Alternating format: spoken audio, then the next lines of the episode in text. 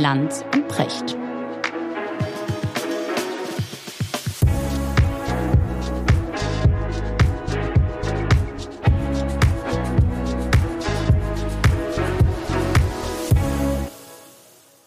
Schönen guten Morgen, Richard. Guten Morgen, Markus. Mal wieder leibhaftig, freue mich. Ja, ich mich Wie auch. geht's dir? Ja, Siehst gut aus. Ja, ja, ganz gut. Ja, sehr gut. Danke. Richard, sag mal, die Folge letzte Woche, ne, Mhm. ähm, hat mich noch lange beschäftigt. Dich auch? Ging das auch so? Ja, so zwei Dinge. Man kann sich eigentlich nicht vorstellen, dass das Mullah-Regime wirklich kippt und man kann sich auch nicht vorstellen, dass die Mhm. Proteste aufhören. Beides kann man Ja. sich nicht vorstellen. Ne? Das ist, glaube ich, so, so die Situation, die Ja. man gegenwärtig hat. Ich Und hab- ich meine, die, die Ja. Hoffnung bleibt. Ja? Ich, Weil, ich, auch wenn es nicht wahrscheinlich ist, Genau, ist die Hoffnung Punkt. trotzdem ja, stark. das, Ja. das ist der Punkt. Ich, ich habe neulich ein, äh, das war im Nachgang irgendwie zu unserem Gespräch, habe ich ein Interview mit Ai Weiwei gelesen. Mhm. Der äh, war einen interessanten Gedanken äußert und bei dem ich echt ins Grübeln gekommen bin. Der sagte, weißt du, ihr habt nicht verstanden, dass diese Diktaturen, die nehmen sich eure Technik, Mhm. digitale Technik, Zehntausende, Hunderttausende Überwachungskameras. Der der chinesische Staat hat offensichtlich die Absicht, in, in wenigen Monaten so weit zu sein, dass du innerhalb von zwei bis drei Sekunden jederzeit weißt, wo jeder deiner 1,3 Milliarden Bürgerinnen Bürger gerade ist. Mhm. Und ähm, äh, es, gibt, es gibt dieses, dieses Buch von Adrian Geiges und äh, Stefan Aust über China, in dem sie die Szene beschreiben, wie ein Mann während der äh, Corona-Maßnahmen äh, in Shanghai, glaube ich, war es, in der U-Bahn sitzt und sein Handy aus hat. Und es besteht der Verdacht, dass dieser Mann einen Kontakt mit jemandem hatte, der, der Corona äh, infiziert war.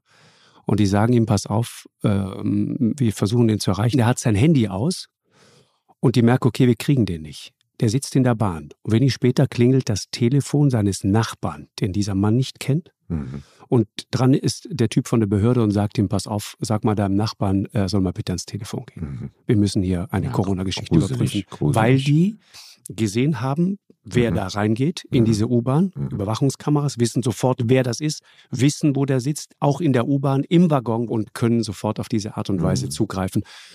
Und diese digitalen Werkzeuge, die sind so unvorstellbar mächtig. Das ist der feuchte Traum von Diktatoren, der da gerade Wirklichkeit wird. Und das Absolut. haben die in Teheran auch. Ja, und weißt du, was das Verrückte ist? Wir haben ja, als diese digitalen Techniken alle kamen und als das Internet kam und so weiter, geschwärmt, arabischer Frühling. Mhm. Jetzt können sie sich alle austauschen, jetzt kriegen sie einen Blick überall in die Welt, Genau. jetzt, jetzt haben sie all die Möglichkeiten und da kann sozusagen eine Gegenöffentlichkeit entstehen, Genau. gegen Diktaturen. Richtig. Und wir haben völlig unterschätzt, Original. dass auf der anderen Seite die, das Machtpotenzial stärker zugenommen hat als auf der positiven Seite. Richtig. Das haben wir ganz lange nicht gesehen. Wir Genau. haben das Internet als Freiheitstechnik gerühmt. Wir haben Richtig. die digitalen Möglichkeiten als Freiheitstechnik gerühmt und haben nie gesehen, was auf der anderen Seite passiert. Genau. Und das kann man auch schön an dem Beispiel sehen, dass sich die Piratenpartei für so mächtig gehalten hat. Diese kleine Partei, wir sind die Herren des Internets, ja, wir verstehen, wie das läuft. Genau. Wir werden die, die digitale Welt besiedeln mit Mhm. unserer Politik. Und dann kam die NSA-Affäre. Und dann wurde klar, die spielen in einem Sandkasten. Ja, wirklich die haben so. geglaubt, Ja, das wäre so ihr Internet, das wäre ihr, ihre Technologie. Mhm. Ja, aber sie waren ja eigentlich nur albern in Wir- diesem Glauben. Ja, tatsächlich gehören diese Dinge immer den Mächtigen. Ja, ist wahr. Und das ist, das ist, das ist eine, eine, etwas, was da Wirklichkeit geworden ist. Ich glaube, wir, wir überblicken das noch nicht mal ansatzweise. Ich habe, hast, hast du das gesehen, so wie David Bowie? Äh, dieser Tage ging, ging überall viral. Selbst mich hat das erreicht. Okay. David Bowie, der in einem Gespräch, wann war das? Ich glaube Ende der 90er, äh, von einem äh, Journalisten befragt auf die Frage, was denn dieses Internet ist, Mhm. sagt, das ist etwas, davon machen wir uns keine Vorstellung. Und der Typ sagt, nee, das ist doch einfach nur eine andere, ein anderes Liefersystem für Information, ja, eine andere Form von Journalismus, eigentlich sozusagen ein anderer Vertriebskanal für Nachrichten, für News, ja. Mhm. Und David Bowie sagt, das hast du nicht verstanden, mein Freund. Das ist so, als wären Aliens auf der Erde Mhm. gelandet. Irre! Mhm. Der hat das in ist einer. Klarheit gesehen, Ja, die ich äh, beeindruckend fand. ja, Also ich glaube ja tatsächlich, dass diese digitale Revolution unsere ganze Gesellschaft karnevalisiert. Mhm. Also karnevalisieren im Sinne von ummaskieren, äh, ummünzen und so weiter. ja. Aber nicht eben nicht einfach nur lustig, nee, genau. ne, sondern dass das tatsächlich so ist. Und wenn wir heute darüber sprechen, dass wir das Gefühl haben, dass unsere westlichen Demokratien instabiler sind, mhm. als sie vor 30, 40 Jahren und so weiter waren und uns fragen, woran liegt das genau. eigentlich? Genau dann spielt natürlich die digitale Revolution da eine große Rolle. Nicht so monokausal, dass das jetzt schlecht und böse genau. ist, sondern Machtverschiebungen, Akzentverschiebungen und so weiter. Das heißt also so die Bausteine, mhm. aus denen unsere Demokratie, unsere Öffentlichkeit und so steht, die werden alle umgemünzt. Ja, ist richtig. Ja, und für diese neue umgemünzte Situation, da, da haben wir keine Mitte bisher gefunden, ja. ja. Das haben wir irgendwie nicht richtig im Griff. Zum Beispiel, dass wir heute Menschen haben, die wahrscheinlich 50 Prozent ihres Lebens in Fiktionen oder im digitalen Raum unterwegs sind. Mhm. Ja, die also in dieser Gesellschaft abwesende Anwesende sind. Ja, weil sie, weil sie gerade in Serien sind oder irgendwo anders da sind und so. Das sind ja alles Dinge, an die hat nie jemand gedacht, als die parlamentarische Demokratie erfunden genau. wurde oder die Volkssouveränität. Richtig. Das hinterlässt aber Wirkungen, das verändert Menschen. Es war. Das Ausmaß der Individualisierung, das sich dadurch fortgesetzt hat. Mhm. Dass jeder sich also in einem unüberschaubaren Supermarkt von Lebensweisen sein Segment und seine Freunde irgendwo raussucht in einer globalen seine, Gemeinschaft. Sich seine, seine Religion to go bastelt seine Religion, ja, genau. Ja, Spiritualität to go. Ja. Heim, Heimwerker des Glaubens geworden sind in religiösen und nicht religiösen Fragen. Und auf alles das mhm. sind wir überhaupt noch nicht vorbereitet. Also und ich glaube, vieles von dem, was wir jetzt erleben, ist so ein Zeichen dieser Überforderung. Ja. Die Technik ist einfach schneller als unser Bewusstsein. Mhm. Und es ist schneller als unsere Anpassungsfähigkeiten. Ja, und dieses, dieses, ich glaube, da, da gibt es auch, ich habe ich hab neulich einen, ähm, ich glaube, Johannes Hepp heißt der Mann, ein, ein Psychoanalytiker aus München. Der hat ein tolles Buch gemacht, muss ich mir nochmal in, in Ruhe ganz zu Gemüte führen. Der sagt, es gab, es gab so verschiedene Stufen von Demütigung. Ja, Kopernikus war die erste. Ja, ja, ja, das sind das sind die klassischen Freudschen Freudschen Demütigungen. Genau. Kopernikus die erste, Darwin also, die zweite. Darwin die zweite, also dass wir eigentlich dritte, nur ein weiterentwickelter Affe sind. Affe sind und genau. Freud die dritte, Freud dass die unser, unser Unterbewusstsein oder Unbewusstes uns regiert und nicht unser genau, Verstand. Genau, und die vierte, neu im Programm, ja, so hat er das definiert, äh, dass unser iPhone mehr weiß als wir selbst mhm. und besser ist als wir mhm. selbst. Mhm. Das, das, und das macht was mit uns. Ich, deswegen, ich habe auch das Gefühl, dass diese, diese ganze aufgeregte Diskussion um die Frage, ob Elon Musk jetzt Twitter äh, übernehmen darf und ob das die Demokratie gefährdet, ja, und was das eigentlich mit uns macht, das ist genau Ausdruck dieser Unsicherheit, die wir ja, gerade da beschreiben. Ich glaube, wenn David Bowie heute leben würde, würde er prognostizieren, dass spätestens in acht Jahren Elon Musk die USA regiert. Ja. Dass er dann der Präsident sein Me wird. Hältst du das für möglich? Ich kann das nicht einschätzen. Ja. Ich habe nicht die geringste Ahnung. Ey, sagen wir mal so, ich halte es für denkbar. Mhm. Richard, weil wir gerade eingangs ähm, über Iran gesprochen haben und über die Art und Weise, äh, sozusagen, was wir für Instrumentarien, was für einen Instrumentenkasten wir plötzlich zur Verfügung haben. Ich wollte mit dir heute sprechen über zivilen Ungehorsam. Mhm. In aller Munde. Deutschland diskutiert ja über die Frage, was da eigentlich passiert. Seit am äh, 23. Oktober äh, Kartoffelbrei äh, und ein weltberühmtes Gemälde von Monet, der Heuschober, plötzlich eine Einheit bildeten in, in Potsdam. Wie schaust du da drauf? Ich, ich sag dir nur mal ganz kurz, Mojib Latif, ja, hat einen schönen Satz dazu gesagt, die Art und Weise, also der Klimaforscher, ja, wie es jetzt bei der letzten Generation geschieht, was die da machen, schreckt viele Menschen ab. Und wir werden einen ambitionierten Klimaschutz nur dann hinbekommen, wenn wir breite Schichten der Bevölkerung mhm. dafür gewinnen. Auf Bayerisch klang die Reaktion, du hast es schon gehört, wir müssen eine Klima-RAF verhindern. Mhm. Also das ist die Bandbreite ja. der Reaktionen. Ja. Wobei man sagen muss, das Bild ist hinter Glas. Ne? Eben. Und das macht die Aktion weniger verbrecherisch, mhm. aber umso alberner. Albern. Ja, ja es ist ja dann mhm. irgendwo so, ja. so ein bisschen albern. Also dieser Gedanke ist ja ganz grundsätzlich mhm. äh, nachvollziehbar, dass man sagt, wenn alles zu langsam geschieht an Maßnahmen gegen den Klimawandel und so weiter, dann muss man stärker auf sich aufmerksam machen. Also bis dahin kann ich mhm. folgen.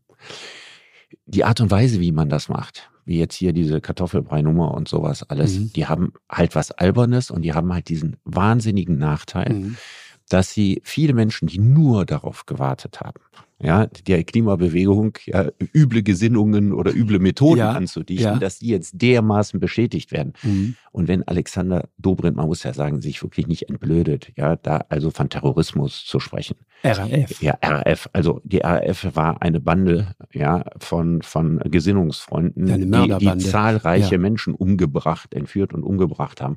Und das hier zu vergleichen auf dieser Ebene, das ist absurd bis zum geht nicht mehr. Aber es zeigt, ich glaube, dass es so bei manchen Leuten ein großes Bedürfnis gibt, dass die dass man ja nie was in der Hand hatte gegen die Leute Fridays for Future mhm. und die Klimaaktivisten, weil die ja auf der guten Seite stehen. Mhm. Zu sagen, ihr seid auch nicht alle Gute, unter euch sind fürchterliche Verbrecher. Ja. Da gibt es ein großes ja. Bedürfnis. Weißt du, was mich daran aufregt, ist, natürlich kann man sagen, das war hinter Glas. Aber ich, ich weiß aus gut informierten Kreisen, das war haarscharf. Der Rahmen war offensichtlich nicht mehr ganz dicht. Ja. Das heißt, es war ganz, ganz knapp, dass dieses Ding wirklich ernsthaft bestätigt wird. Das hat jemand, Hasso Plattner, der SAP-Gründer, für 111 Millionen gekauft. Und nicht nur das, der hängt, weißt du, der kann sich das auch einfach ins Wohnzimmer hängen und dann sehen wir das alle nie wieder.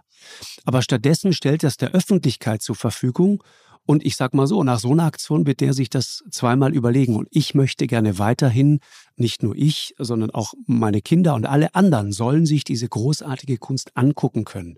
Und das wird dazu führen, dass sich natürlich Museumsverantwortliche in aller Welt jetzt fragen, auch in, in Madrid ist es ja auch passiert, ja, Francisco de Goya und so, dass man, dass man sich fragt, okay, können wir das noch machen?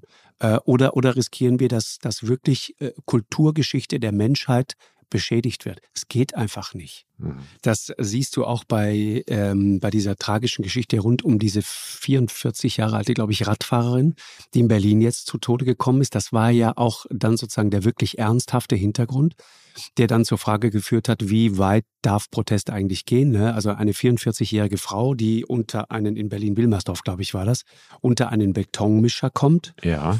Und obwohl, ähm, und zur selben Zeit finden in derselben Stadt äh, diese Proteste statt. Es bildet sich ein Stau. Ja. Und obwohl offensichtlich diese Aktivisten der sogenannten letzten Generation eine Rettungsgasse Gasse gemacht haben, hatten, war die zu schmal zu für schmal das für dieses Spezialfahrzeug, mhm. ja, das da sozusagen durchkommen mhm. sollte. Und deswegen sofort sozusagen der, der, der Zusammenhang, okay, das ist nicht durchgekommen, weil ihr hier protestiert habt, weil ihr euch angeklebt habt. Und deswegen ist die Frau und gestorben. Deswegen ist diese Frau gestorben. Und das ist aber nicht so erwiesen. Das war mutmaßlich nicht so, sondern ähm, ich habe das bei den Kollegen der Süddeutschen gelesen und auch anderswo. Äh, auch die Kollegen vom Stern, die gerade diese Woche äh, die, die Titelgeschichte auch zu dem Thema machen. Übrigens, das ist interessant. Walter Wüllenweber, tolles Stück dazu geschrieben. Äh, die sagen, die Notärztin hat schon vorher sozusagen auf weitere Maßnahmen und Anforderungen eigentlich auch von Rettungsfahrzeugen verzichtet, weil ihr klar war, diese Frau, der kann sie jetzt nicht mehr helfen. Ja, und das die war auch so, sie war, sie war darunter eingequetscht. Genau. Das heißt also, Deswegen man hätte den so schnell in den, ne? in, den, in den Wagen erstmal auch nicht verlagern können. Also genau. kann ja kein normaler Rettungswagen mhm. gewesen sein. Genau.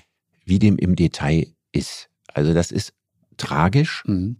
wenn es irgendwie so gewesen sein sollte, mhm. dass durch diese Demonstration die Frau gestorben ist. Wie gesagt, es ist nicht wahrscheinlich, aber vielleicht gibt es ja doch irgendeinen ursächlichen Zusammenhang. Jetzt kann man natürlich sagen, das kann ja durch jeden anderen Verkehrsstau natürlich auch passieren. Ich Punkt. möchte nicht wissen, wie oft in Deutschland irgendwelche Rettungswagen irgendwo nicht durchkommen. Mhm. Und zwar völlig unabhängig, ob es sich um Berufsverkehr handelt oder ob es sich darum handelt, dass Kurden für Kurdistan demonstrieren, mhm. ja, oder eine Anti-Putin-Demo ist oder was auch immer. Mhm. Und was wir hier machen, die Tragik, die darin besteht, dass diese Demo diesen Rettungswagen aufgehalten hat, in ein, irgendeine Verbindung zu bringen mit den Zielen der Demonstranten. Mhm. Das sind zwei Dinge, die passen nicht zusammen. Denn wenn es eine, eine Demo wäre zu anderen Zwecken, dann hätten mhm. wir die Demonstranten vielleicht nicht im gleichen Maße verurteilt. Mhm. Und das ist sozusagen der Denkfehler. Das sind zwei verschiedene Dinge. Mhm. Ja, also die Frau starb an den Folgen dieses Unfalls und nicht ja. an den Folgen der Blockade. Ne? Richtig. Das, glaube ich, kann man so klar und deutlich ja. sagen. Natürlich ist es trotzdem, das ist ja das, das moralische Dilemma, Richard. Und deswegen finde ich den, den Fall auch so interessant. Äh, es ist natürlich ein Unterschied, ob ein, ein Rettungswagen im Berufsverkehr sozusagen nicht durchkommt, Menschen auf dem Weg zur Arbeit, Menschen auf dem Weg zu ihrer Existenzsicherung. Mhm. Ja? Oder ob ein Rettungswagen oder in dem Fall ein Spezialfahrzeug nicht durchkommt, weil irgendjemand Demonstriert. Demonstriert und die, und die Straße blockiert, sich festklebt mhm. sozusagen. Mhm. Und das ja dann in gewisser Weise, weil du ja weißt, in dem Moment, wo du dich hier festklebst, mhm. dann kannst du nicht mehr ganz schnell einfach mal die Straße räumen. Das funktioniert überhaupt nicht. Also es könnte, es könnte am Ende quasi, ist, nimmt man es dann billigend in Kauf. Also was Da haben die nicht drüber moralisch? nachgedacht. Ne? Da haben die nicht drüber nachgedacht. Und es kann ja sein, dass eine Folge dessen ist, dass Festkleben nicht mehr erlaubt ist. Das könnte ja passieren. Also ja. man könnte sagen, demonstrieren könnte, aber ihr könnt euch nicht mehr festkleben oder so. Ne? Oder anketten. Also dass es dann sozusagen Einschränkungen generell bei mhm. Demonstrationen mhm. gibt, was man nicht machen darf aus um Unfälle zu vermeiden. Mhm.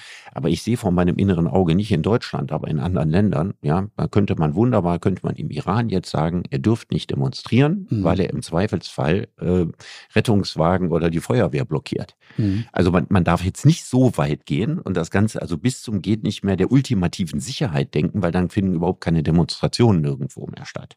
Man könnte aber bestimmte Mittel von Demonstranten, wie das Festkleben zum Beispiel, sagen, das könnt ihr nicht machen. Ist dir das zu radikal, wie das da gerade passiert? Ich meine, der Punkt ist ja, und deswegen ist es ja so interessant, auch mit jemandem wie dir über zivilen Ungehorsam mal mhm. zu sprechen. Ja? Also wir sind ja so eine, ich sag mal, wir sind ja so eine, so eine, so eine Generation, also speziell auch meine Generation, wir sind ja schon auf eine Art und Weise, das würde ich uns schon so ins, ins Klassenbuch schreiben, sehr angepasst. Wir waren im Wesentlichen mit, mit der Herstellung von Karriere beschäftigt, ja und haben ansonsten uns so durchgewühlt und stehen jetzt vor einem ziemlichen Schlamassel. Und jetzt erleben wir, wie diese jungen Leute etwas tun, was uns wehtut was mhm. uns nervt, was uns richtig auf den Keks geht, was uns provoziert. Ja, aber das Ärgerliche ist, dass die sehr, sehr positiv bewertete Klimabewegung jetzt kritischer gesehen wird. Mhm. Das ist genauso wie die RAF die Linke diskreditiert hat. Ja, das stimmt. Ja, also das Erbe, die RAF ist ja ein Erbe von 68. Mhm. Ja, und danach war das war im Grunde genommen die ganze linke Bewegung, die irgendwo meinte, man müsse irgendwie die, die Bundesrepublik reformieren, revolutionieren, verbessern, moralischer machen, was auch immer die mhm. Ziele waren. Die war durch den Terrorismus komplett zerstört. Und davon hat sie sich auch eigentlich bis heute nicht mehr richtig erholt. Mhm. Also das ist die Gefahr, die da drin steht. Mhm. Und wenn das passiert, dass wir also die, die Klimaaktivisten äh, mit diesem Ruch oder dem Verdacht, ja, dass das, dass das irgendwie doch Terroristen sind und so mhm. weiter umgeben, dann gute Nacht. Also das darf nicht passieren. Die Geschichte des zivilen Ungehorsams ist ja eine lange Geschichte. Mhm. Wo, wann beginnt die? Ach, wahrscheinlich hat es das äh, gegeben, solange es Menschen gibt. Ja, also das, ich glaube, das äh, geht wirklich äh, tief zurück bis in die griechische Antike. Hm. Prometheus? Pro, ja, Prometheus vielleicht. Also der war ja so der Rebell. Ja. ja. schon etwas mehr als zivile Ungehorsam, würde also ich sagen. Also Prometheus, der den Menschen das Feuer gebracht, das Feuer hat. gebracht hat, ja. gegen den ausdrücklichen Willen von, ja. von Zeus. Ja, also das ist Und dann eher, bestraft wurde? Das ist eher so eine Assange-Tat gewesen. ich würde das eher damit vergleichen, nicht so sehr mit zivilem Ungehorsam. Aber, ähm, Wobei auf eine Art schon, ne? Also, ich meine, der, der, das ist ein schmaler Grad, ne? Die Grenze ja. zwischen Rebellentum und zivilem Ungehorsam. Er ist furchtbar bestraft worden von den Göttern dafür. Die, die, Genau, die Geschichte hat sich mir so als Jugendlicher so mm. eingebrannt. Mm. Die, der, der, da fressen doch Vögel von seiner Leber, ne? Ja, das, ja, ja, der genau. Ist festgekettet? Genau, ist, genau. Also es gibt ja zwei solche Fälle. Prometheus, ja, wo also die Leber gefressen wird und das andere ist Tantalus, die berühmten Tantalus-Qualen, ja. Und da, die, die Moral, der, der kriegt immer Essen und, und, und Trinken vor die Nase gesetzt und kommt nicht dran. Und so brutal bestrafen die Götter, ja. Aber eigentlich geht es um Geheimnisverrat mit dem, mit dem Feuer wurden die Menschen ermächtigt. Mhm. Ja, und das ist das, was die Götter nicht verziehen haben, dass dadurch die Menschen wie Götter werden konnten. Und deswegen sehe ich das nicht so richtig als zivilen Ungehorsam an. Mhm. Aber das Interessante beim zivilen Ungehorsam ist eben also der, der die berühmteste Schrift, mhm. ja, das ist die von, von Henry David Thoreau. Mhm. Jetzt sind wir in der Mitte des 19. Jahrhunderts in Amerika. Und ähm, das, das ist auch eine etwas illustre Geschichte. Ähm, Thoreau äh, war ein, ein leidenschaftlicher Bekämpfer der Sklaverei mhm. Und er hatte Schulden. Und äh, beim Staat Steuerschulden und er hat gesagt, ich zahle euch keine Steuern, ja, weil ihr eine Sklavenhaltergesellschaft seid. Ob das tatsächlich ganz, ganz genau so war, ist so ein bisschen umstritten, weil dazu gehört auch noch, dass er den Krieg der USA gegen Mexiko abgelehnt hat. Der hat aber eigentlich erst begonnen, nachdem er schon ziemlich große Steuerschulden angehäuft hatte. also man müsste diese Geschichte mal mit der Lupe betrachten. Auf jeden Fall wurde er, war ein leidenschaftlicher Verfechter des zivilen Ungehorsams, mhm. dass er gesagt hat, also äh, es gibt eine Moral, ja, die, die wichtiger und höher ist als ja. die Pflicht, die ich gegenüber dem Staat mhm. habe. Und das ist quasi die Rechtfertigungsschrift für zivilen Ungehorsam bis mhm. heute. Also nach dem Motto, der Mensch ist erst seinem Gewissen ver verantwortlich mhm. und an zweiter Stelle dem Staat. Und siehst du es auch so? Ja, also ich würde, ich würde äh, sagen, in ganz großen und existenziellen Fragen. Also es wäre ein Witz, wenn jeder seine Steuerfrage zu einer kleinen persönlichen mhm. Gewissensentscheidung mhm. macht und sagt, oh, aber mein Gewissen sagt mir. Also, also man kann damit mit diesem Instrument ja nicht leichtfertig umgehen. Mhm. Aber sagen wir, auf einer ganz großen existenziellen Ebene ist der Satz nicht verkehrt.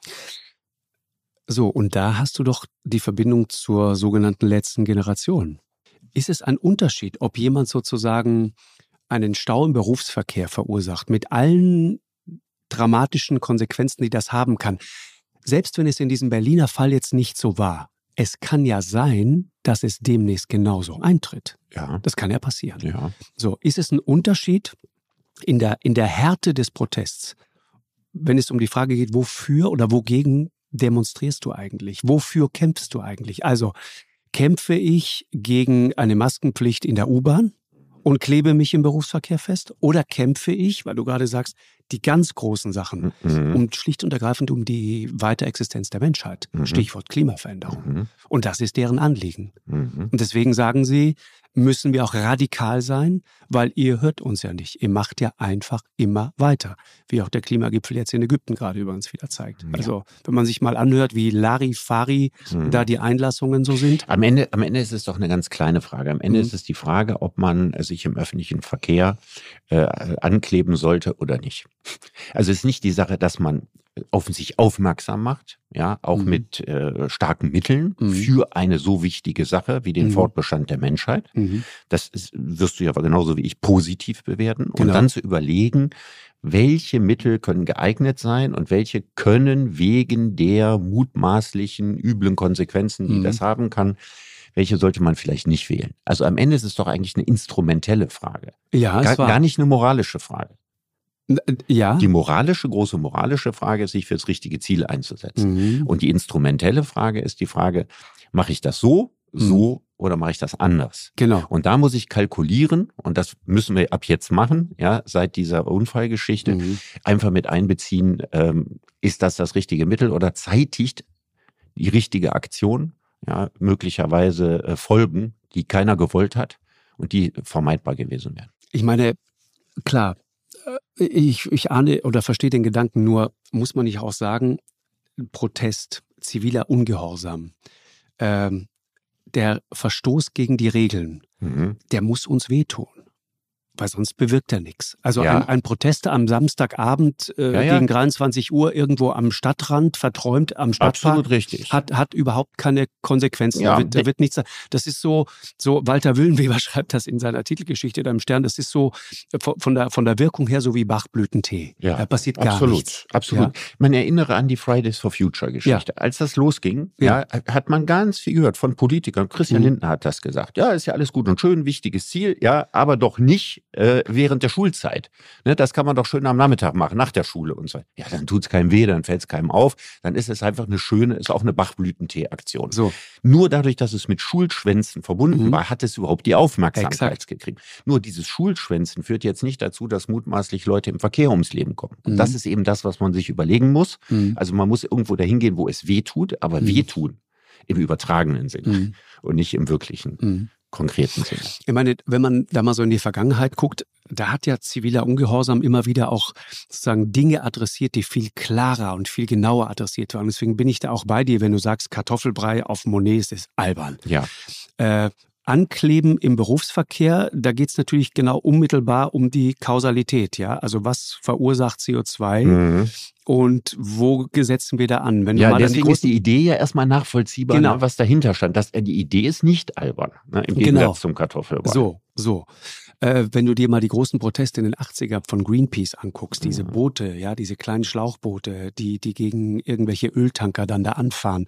Oder diese, erinnerst du dich an diese Tanker von Kronos Titan? Die in der Nordsee haben die immer Dünnsäure verklappt. Tonnenweise, hochgiftiges Zeug, ja. Dünnsäure verklappt.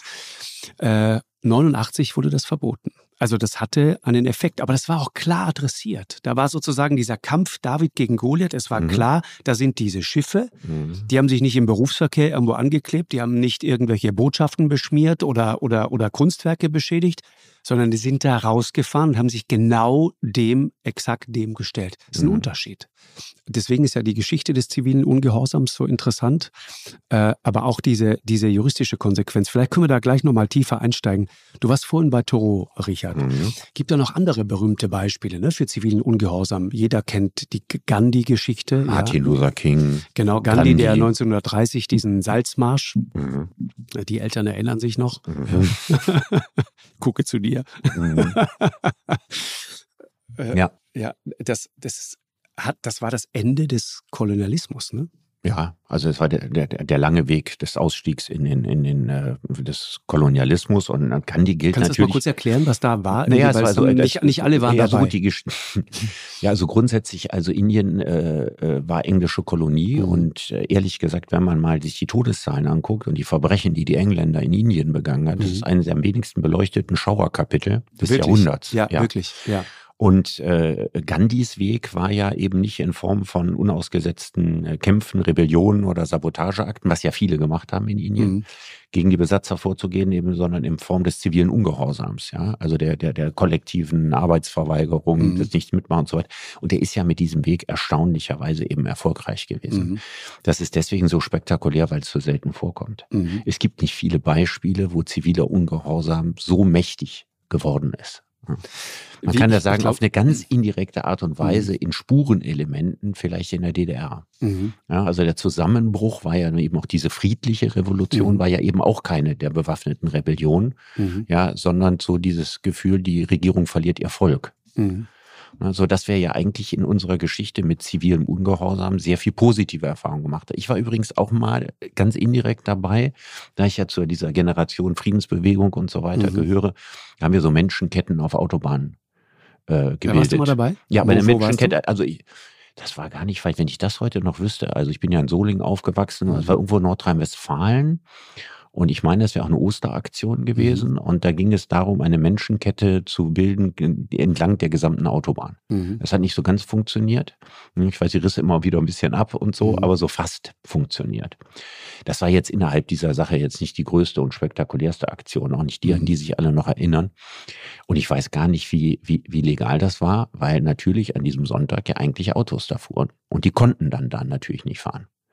Also das glaube ich nicht, dass die Polizei die Straßen abgesperrt hat, damit das mhm. äh, sein kann, sondern da musste man sich eben damit abfinden, mhm. dass man nicht Auto fahren kann, weil es diese Menschenkette gibt. Mhm. Spektakulärer und berühmter, da war ich nicht dabei, ist diese, sind diese Sitzblockaden gewesen. Da waren Leute wie äh, Heinrich Böll, glaube ich, sogar beteiligt und Rudolf Scharping. So. die haben die Zufahrtsstraßen zu den Atomraketendepots der Amerikaner in Mutlangen blockiert damit die da nicht durchfahren konnten.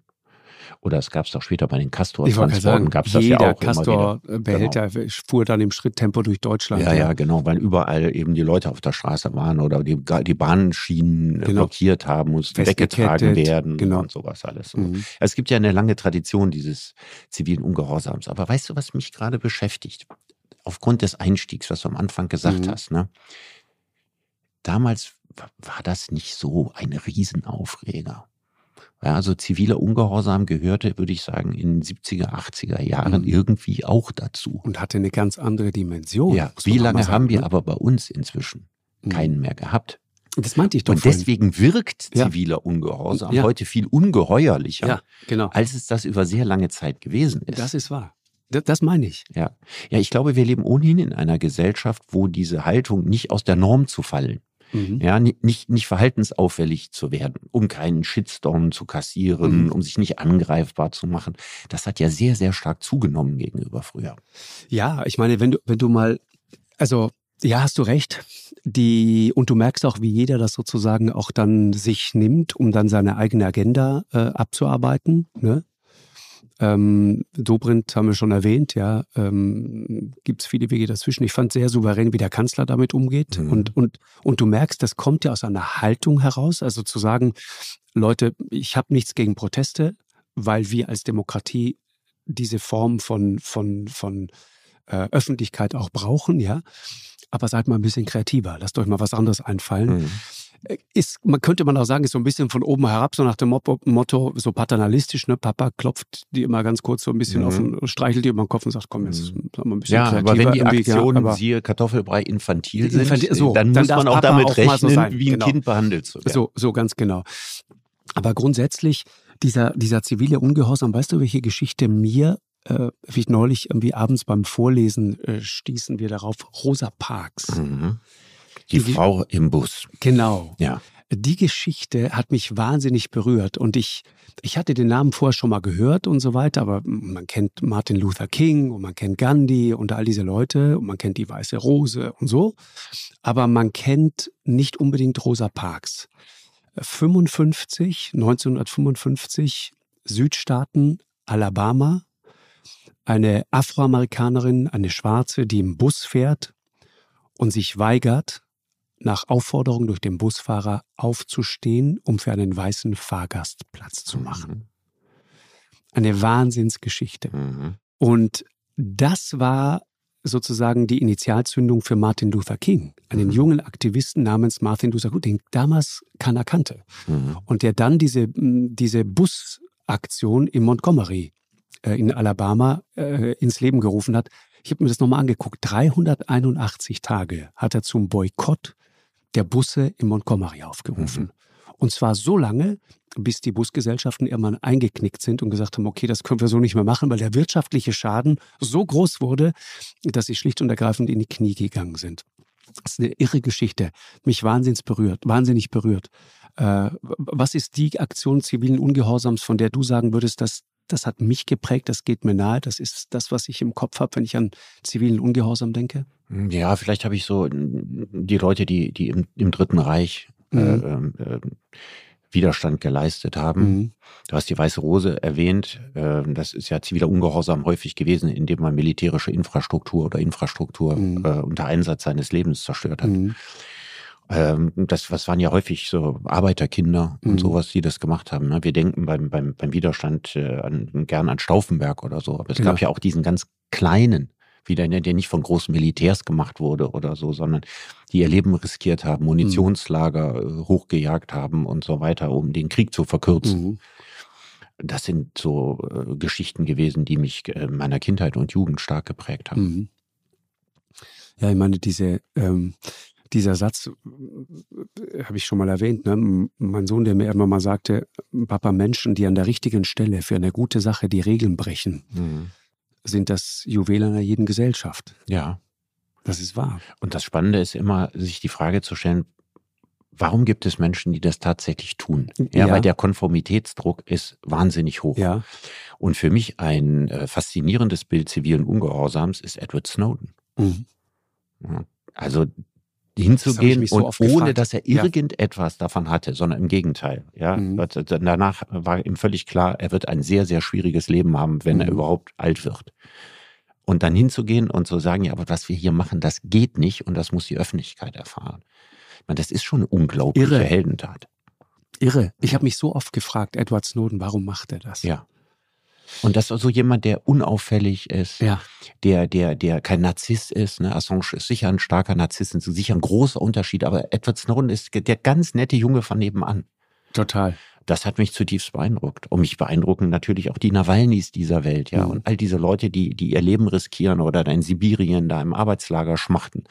Total. Für die Sachen, die sie für richtig haben und die keine Verbrechen begangen haben. Ja, und die wissen, dass der, dass der Unrechtsstaat mit aller Härte gegen sie mhm. zuschlägt mhm. und die es aber trotzdem tun. Die, die Journalistin im Iran, die als erste über die junge Kurdin äh, berichtet hat, ja, die ähm, totgeprügelt worden ist, offensichtlich, weil sie ihren Hijab nicht richtig getragen mhm. hat. Auch die, ne? Sitzen, da mhm. sitzen dann alle im Knast. Und die mhm. wissen, was sie riskieren. Ja, und die, die geht doch noch die Gefahr an, dass die Angehörigen alle in Sippenhaft genommen mhm, werden genau. und so weiter und so weiter. Und das mhm. musst du ja auch vor deinem Gewissen dann verantworten. Mhm. Und dass es dann trotzdem Menschen gibt, mhm. die, die trotzdem sagen, ich muss das tun. ich weiß nicht, wie viele, wie viele ja. unter tausend das sind. Ja, ja. also das, das wird man auch nie rausfinden. Ja. Aber mhm. das ist in der Tat hoch beeindruckend. Ja, ich, ich, also nur ein kleiner Exkurs sozusagen, weil, weil du gerade auch das Dritte Reich, das sogenannte, angesprochen hast. Ähm, ich meine, ich frage mich ganz oft, ne, wenn wir heute so kommen und sagen, na, wie, wie konntet ihr nur? Was habt ihr da bloß gemacht? Ich weiß nicht, wie wir uns verhalten hätten, wenn wir da drin gewesen wären. Ziviler Ungehorsam. Ich weiß nicht, ob ich mich das getraut hätte. Also, wenn man das ganz realistisch betrachtet, wäre ich ins Exil gegangen. Ich wäre nicht derjenige gewesen, der nachts Eisenbahngleise gesprengt hätte oder Munitionslager mhm. hätte hochgehen lassen, sondern ich hätte gedacht, ich muss das tun, was ich am besten kann, ins Ausland gehen mhm. ja, und versuchen, mit Texten einzuwirken. Aber ein solcher Held, mhm. wie diese Leute, über die wir gerade gesprochen haben, wäre ich nicht. Mhm. Das weiß ich auch ganz genau. Und es ist so viel leichter, dann erstmal in die Schweiz zu gehen, ja, und, und, und Texte gegen die Nazis zu verfassen und so weiter, als mhm. tatsächlich sein Leben auf die Art und Weise zu riskieren. Also ich glaube, da würden viele Leute äh, ihren Heldenmut gigantisch überschätzen. Wenn sie tatsächlich in der Situation sind, werden mhm. die allerwenigsten zum Helden. Das glaube ich auch. Und man sollte es ihnen auch nicht vorwerfen. Das ist der entscheidende Punkt. Ja, man kann es nicht vorwerfen, weil 99 Prozent und noch mehr der Menschen ja auch so sind. Und dieser Gedanke, sich anzupassen. Ich meine, unser, unser Leben besteht ja sehr weitgehend daran, dass wir uns Umständen anpassen, um innerhalb dieser Umstände gut durchs Leben zu kommen. Mhm. Und jemand, der hingeht und alles aufs Spiel setzt, alles riskiert, nicht nur sein Leben, das seiner Angehörigen, mhm. das ist schon irgendeine ganz spezielle psychische Disposition und ich weiß nicht, ob die gut erforscht ist.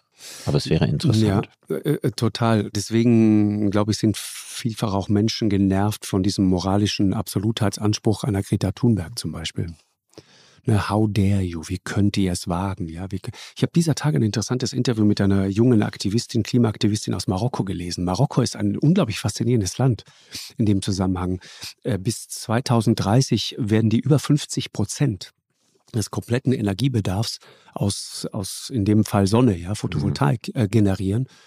Äh, das ist eine riesen Erfolgsgeschichte, ausgerechnet mhm. auf dem afrikanischen Kontinent, ja, der für auch das so eine Zahl ist, so die Zahl der Woche für mich, Weißt du eigentlich, für wie viel Prozent des CO2-Ausstoßes der gesamte afrikanische Kontinent verantwortlich oh, das ist? ist extrem wenig. Schätz also, mal. Schätzen drei, vier Prozent? Drei Prozent. Ja. Drei Prozent. Ja. Deutschland zwei. Ja. Also fast so viel wie ganz Afrika. Überleg mal. Ja, ja. Überleg mal, 600 Millionen Menschen in Afrika leben nach wie vor ja. komplett ohne Strom. Ja. Die haben keinen Zugang zu Strom. Ich glaube, die ganz große spektakuläre Nachricht jetzt von der Klimakonferenz in Ägypten, die besteht darin, dass wir jetzt etwas endlich machen, was wir bislang nie gemacht haben. Nämlich zu sagen, dass die, die, die, die am stärksten vom Klimawandel betroffenen Länder Reparationszahlungen von denen, die das meiste CO2 in die Luft blasen, mhm. haben wollen. Das ist ja eine neue Art zu denken. Mhm. Ja, weil wenn, wenn wir die tatsächlich zahlen müssten, Mhm. Wenn wir also hingehen und den, den, vor allen Dingen den Ländern in, äh, südlich der Sahara, ja, Ländern wie Somalia zum Beispiel oder Mali oder ja, so, Somalia, wenn, wir, wenn, wir den, wenn wir denen unglaubliche Milliardenbeträge zahlen müssten, ja, für jeden Toten und Verhungerten und für, für die verdorrten Felder und das alles, dann würde sich unsere ganze Weise zu produzieren nicht mehr lohnen. Und wir können das nur machen, weil wir das alles nicht bereit sind zu mhm. tun. Also den Schaden, den wir anrichten, ja, den müssen wir bislang nicht zahlen. Genau. Und wenn wir wüssten, dass wir den zahlen müssten, dann sähe die Welt komplett anders aus. Ja, ja. Mal abgesehen davon, wie schwierig das pragmatisch wäre, genau. das, das durchzusetzen und zu machen. Ja. Aber wir machen eben da eine faule Rechnung. Ja. Und das ist, wird im Augenblick äh, stark thematisiert und zum ersten Mal. Also zum man merkt, Mal. dass die, mhm. dass die stärksten vom Klimawandel mhm. betroffenen Länder ernster genommen werden. Ja, gesagt haben die das schon immer, aber mhm. sie werden endlich ernst genommen. Und wir sind ja bei der Klimafrage inzwischen auf der Ebene des veränderten Bewusstseins angekommen, aber noch nicht auf der Ebene des ja. veränderten Handelns. Das merkst du eben auch in so einem Land wie Marokko. Das ist ganz faszinierend der Erfolgsgeschichte. Die haben irgendwann einfach Plastiktüten verboten ich weiß nicht, ob dir das so klar ist, Plastiktüten waren in Marokko, das war weit mehr als einfach nur eine Plastiktüte. Eine Plastiktüte in Marokko war Teil sozusagen der, der DNA, das war, das war Kulturgut. Und das haben die einfach verboten. Mhm. Mit dem Ergebnis, dass Agadir und andere plötzlich saubere Strände haben. Mhm. Darüber hat diese junge Aktivistin eben gesprochen, die irgendwann mal mit drei Leuten fing die an und die sagte, äh, wenn ich das so machen würde, wie eure jungen Klimaschützer, wenn ich so wütend wäre, wenn ich, wenn ich so rumschimpfen würde wie Greta Thunberg und andere, dann äh, wird das bei mir zu Hause nicht gut ankommen. Da hätte ich sofort Ärger mit meinem Vater und mit meiner Mutter. Das würden die sich niemals gefallen lassen. Wir haben einen anderen Angang, einen viel optimistischeren, äh, menschenfreundlicheren äh, Zugang. Das fand ich sehr interessant. Aber du und, gehst zu hart mit Greta ins Gericht. Also das, nee, das, nicht nur das, an dem das, Punkt. Dass sie, dass sie gesagt hat, wie könnt ihr es wagen? Mir ging es um die Art und Weise, wie, Richard. Mir ging es nicht um den Inhalt. Ich, ich habe ich hab sie aber, aber ich oft meine, verteidigt. Ja, aber, aber, diese, aber, aber das, das, das junge Mädchen, ja, ja. Kann, ist nicht der, der PR-Profi. Ja, das ist kein Obama oder ja, so, weil die mit, mit Charme und Lächeln und so ihre Botschaften verbringen. Also da, da überschätzt du sie auch. Das, das glaube ich, kann sie nicht leisten. Ich glaube, das, was sie geleistet hat, dadurch, dass sie da war und dass sie getan hat, was sie getan hat, hat Un so viel positive Konsequenzen in der Welt, dass ich nicht glaube, dass wir jetzt ein Psychogramm ihres Charakters anfangen, nein, um, um was zu finden, nein, was wir nicht gut nein, finden. Nein, nein, nein. Ich, wie gesagt, es geht, es geht nur um diesen, um diesen moralischen Absolutheitsanspruch und um diesen Sound. Und was ich, was ich, worauf ich hinaus wollte, ist was anderes. Ähm, uns nervt das. Es geht uns auf den Keks. Äh, festgeklebte Aktivisten am Montagmorgen äh, in, in, in hunderte solcher Aktionen überall in deutschen Städten. Und gleichzeitig bin ich mir manchmal nicht sicher, ob wir verstehen, wie wertvoll eigentlich die Tatsache ist, dass wir das dürfen, dass wir das können. Absolut. Ich jetzt sage dir eine kleine Geschichte dazu. Äh, die Klimakonferenz findet ja gerade in Ägypten statt. Seitdem der Sisi da äh, äh, in Amt und Würden ist, äh, Tausende, Zehntausende Menschen, die einfach in irgendwelchen Erdlöchern verschwinden, äh, äh Folter, Menschenrechtssituation, katastrophal. Ja. Und in dieser Situation findet das dort gerade statt. Was ich irre fand, war, ich glaube, ein junger Inder war es. Der wollte die letzten 500 Kilometer zum Austragungsort, ja, mit, mit so einem Protestschild, so in, in alter Gandhi-Tradition, ja, einfach da durchlaufen. Großes Plakat in der Hand, haben sie sofort eingebunkert, mhm. sofort einkassiert, mhm. sofort. Mhm. Und so ging es vielen, vielen anderen auch. Mhm. Bei uns kleben sich Menschen am Montagmorgen im Berufsverkehr fest mhm. und werden nicht sofort einkassiert. Mhm. Mit einer Ausnahme, äh, es gibt ein, äh, in Bayern ein besonderes Gesetz. Ja, man kann die Leute, glaube ich, auf äh, Verdacht hin oder sowas genau. eine ganze Weile in Polizeigewahrsam nehmen. Polizeiaufgabengesetz ist härter als alles andere, was es sonst so in der Republik gibt. Und die können präventiv, das ist das Entscheidende, zweimal bis zu 30 Tage kannst du Leute ins Gefängnis stecken. Mhm eingeführt 2021 diese Präventivhaft und wurde der Bevölkerung vermittelt oder man könnte auch sagen verkauft mit dem Verweis auf brandgefährliche islamistische Attentäter. Ein bisschen unzeitgemäß. Ja, also zumindest irgendwie finde ich die, die sozusagen die, also die Vermengung dieser beiden Dinge finde ich irgendwie schwierig. Also mhm. Protest als sehr äh, legitimes und auch legales demokratisches Mittel. Mhm. Und andererseits, ja, äh, islamistische Attentäter, von denen ich auch der Meinung bin, dass man sie äh, dringend ins Gefängnis äh, packen sollte. Das jetzt so zusammenzubringen und, und die Leute dann äh, notfalls auch zweimal 30 Tage einzubunkern, finde ich schwierig. Ja, finde ich auch schwierig. Merkwürdig, ich habe das gar nicht mitgekriegt. Mhm. Also es ist ja offensichtlich kein groß skandalisiertes Thema gewesen. Nee. Aber es lohnt sich da mal genauer hinzugucken. Finde ich. Ja. Oder? Du, lädst jetzt Markus Söder in deine Sendung an ja. und fragst ihn mal direkt, was er sich dabei ja, gedacht hat. Ja, ja, ist interessant. Und da siehst du aber halt eben auch, und das finde ich interessant, dass wir immer wieder uns da äh, überprüfen und hinterfragen und uns mal wieder klar machen, okay, so sehr es uns nervt, so sehr ist Protest und, und nervige Aktionen am Montagmorgen auch ein Teil, ein wichtiger Teil dieser Demokratie. Also was ja irgendwie eine wichtige Quintessenz an der Sache ist, ist, dass ziviler Ungehorsam etwas ist, was in einem demokratischen Rechtsstaat möglich sein muss. Mhm ähm, genauso wie Demonstrationen, Versammlungen und sehr nervige Aktionen. Mhm. Ne, das, das ist alles das, was uns unterscheidet, das ist das, was uns ausmacht und mhm. worauf wir zu Recht stolz sind, selbst wenn es im praktischen Fall nervt. Ja. Auf der anderen Seite muss ja jeder Mensch diesen eigenen moralischen Ermessensspielraum ja, mit einem relativ hohen Maß an Urteilskraft ausstatten. Weil sonst kann es natürlich passieren, wie in der Corona-Pandemie, dass Leute ganz früh das Gefühl haben, dass das, was passiert, mit ihrem Gewissen nicht vereinbar mhm. ist, zum Beispiel eine Maske zu tragen. Da ist das so. ja häufig gefallen, ne? Ja, das und das ist mir nicht ungehorsam. Ja, ja, und das ist mir nicht plausibel zu machen, mhm. weil das aus meiner Sicht eben keine Ungeheuerlichkeit ist, die jemandem zugemutet wird. Mhm. Und jetzt haben wir das große Problem, dass es natürlich ein subjektives Ermessen dafür gibt, was eine Ungeheuerlichkeit ist oder was zugemutet werden kann und was nicht. Und da haben wir richtig die Schwierigkeit gesehen zwischen den hehren Grundsätzen auf der einen Seite, aber dass eben auch eine, eine Mündigkeit und eine Urteilsfähigkeit da sein muss, die Verhältnismäßigkeit mhm. immer zu sehen und sich zu sagen, ist das ein Akt, wo ich jetzt heroisch gegen rebellieren sollte oder müsste? Denk an Jana aus Kassel. Was war mit Jana aus Kassel? dich an Jana nee, ich aus erinnere mich nicht an Jana aus Kassel. Es gab Jana aus Kassel, das ist ganz, ganz berühmte Geschichte, musst du dir bei, bei YouTube mal angucken.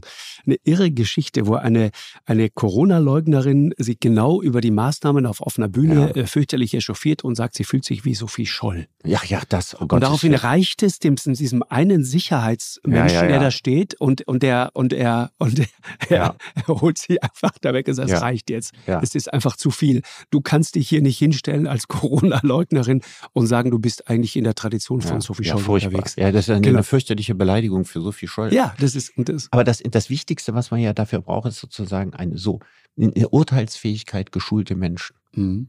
ja, die mit dem Begriff Gewissen auch wirklich gewissenhaft umgehen. Genau.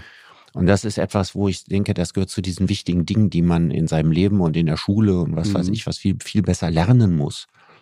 Denn äh, am Ende kommt es ja bei allen Fragen des zivilen Ungehorsams auf das Prinzip der Verhältnismäßigkeit mhm. an. Und da sehe ich natürlich das Thema im Klimawandel, äh, das bei aller Bedeutung immer noch aus meiner Sicht ein unterschätztes Thema ist. Mhm. Weil wir uns überhaupt noch gar nicht ausmalen können. Ich meine, in Ägypten reden wir ja nicht mehr über das 1,5 Grad Ziel. Ich weiß, dass im Wahlkampf noch die Rede war, ja, Deutschland muss das 1,5 mhm. Grad Ziel und so alles dazu beitragen und so weiter. Jetzt reden wir von 2,5 Grad. Das hat sich schon verschoben. Und selbst da sind wir jetzt nicht mehr sicher, dass wir das schaffen. Also da sind wir in einer mörderischen Spirale drin. Ja, wir müssen ständig unverantwortbare Richtwerte korrigieren. Das ist schon eine unglaubliche Herausforderung, ja, vor der die Menschheit da steht. Ja, ich, ich, ich finde eh, wir sollten so ein, so ein so ein Klima-Update demnächst mal machen, Richard, das ähm, mich viel mit dem Thema beschäftigt, auch in den letzten Wochen. Das ist beängstigend. Fast die Hälfte des gesamten EU-Gebietes ist mittlerweile Dürregebiet. Mhm. Trocken, extreme Trockenheit. Mhm. Wenn du das so hörst, wenn du hörst, wie zum Beispiel rund um Magdeburg, ja, rund um Magdeburg, ich meine, das ist die Kornkammer Deutschlands. Mhm. Da regnet es, ja, ja, da regnet es mittlerweile so wenig, dass die Frage ist, was wächst da demnächst noch? Ja. Und wenn du das mal konsequent zu Ende denkst, kommst du ganz schnell zur Frage, was essen wir denn jetzt eigentlich mal übermorgen dann? Mhm. Was genau? Ja, und wir können uns die Frage noch stellen, was wir essen. Ja. Menschen in Somalia brauchen ja. sich die Frage nicht mehr stellen, ja. die haben nichts mehr zu essen. Genau. Und insofern ist die Frage nach der Verantwortung auch da, auch eine mediale Verantwortung. Vielleicht ist das ein gutes Schlusswort, Richard. Du hast ganz am Anfang über Skandalisierung gesprochen. Ne? Wir regen uns auch, ich reg mich jetzt über Kartoffelbrei auf Monet ganz fürchterlich auf, mhm. statt froh darüber zu sein, dass es überhaupt noch Kartoffelbrei gibt. Ähm, aber die, die, die Geschichte ist natürlich, wir echauffieren uns ganz fürchterlich über das, was da passiert und verlieren eigentlich das große Thema dabei ganz häufig aus den Augen. Das Thema, um das es wirklich gehen müsste, nämlich diese Menschheitsaufgabe, vor der wir da stehen. Und ähm, ich glaube, darüber äh, sind wir uns noch gar nicht so wirklich im Klaren, was da wirklich auf uns zukommt. Ja, das ist das ganz große Problem, wenn es sich um Risiken handelt, die nicht sinnlich anschaulich sind. Ja. Ich meine, die Tatsache, dass wir jetzt einen Bewusstseinswandel haben, dass die allermeisten Menschen in Deutschland den Klimawandel ernst nehmen, mhm. verdanken wir äh, den äh, abbrennenden Wäldern und in allererster Linie der Flutkatastrophe im Ahrtal. Und dabei haben sich viel, viel schrecklichere Katastrophen zugetragen im Zusammenhang mit dem Klimawandel. Mhm. Und jeden Tag ja, ist die, führt diese Katastrophe dazu, dass in Afrika Tausende von Menschen sterben. Das ist die reale Dimension mhm. dessen, was wir da tun. Und ähm, der Bewusstseinswandel mhm. alleine reicht nicht. Mhm. Ich habe das vorhin gesagt, wir brauchen nicht nur Bewusstseinswandel, wir brauchen wirklich einen Handlungswandel. Und das ist das, was tatsächlich de facto nicht passiert ist. Mhm. Und das auch in dem einen Jahr, in dem die Bundesregierung bisher dran ist, nee, genau. nicht merklich nee, vorangekommen ist, genau. sondern unsere Bilanz fällt da sehr, sehr traurig aus. Wahnsinn. Richard, Ich danke dir sehr. Vielleicht hat die alte Frau auf Madagaskar recht, die ich neulich im, im Deutschlandfunk hörte. Die sagte auf die Frage, warum es denn so wenig regnet. Das hat damit zu tun, dass wir Menschen uns nicht mehr richtig lieb haben. Ja, aber vielleicht liegt es tatsächlich daran, dass die Menschen in den reichen Ländern des Westens und des Nordens die Menschen im Süden nicht gut genug lieb haben. Ja, so ist es. Genau. Also in diesem Sinne, Liebe und Harmonie. Wir hören uns. Wir hören uns. Danke Alles Gute dir. Eine Produktion von M hoch 2 und Podstars bei OMR im Auftrag des ZDF.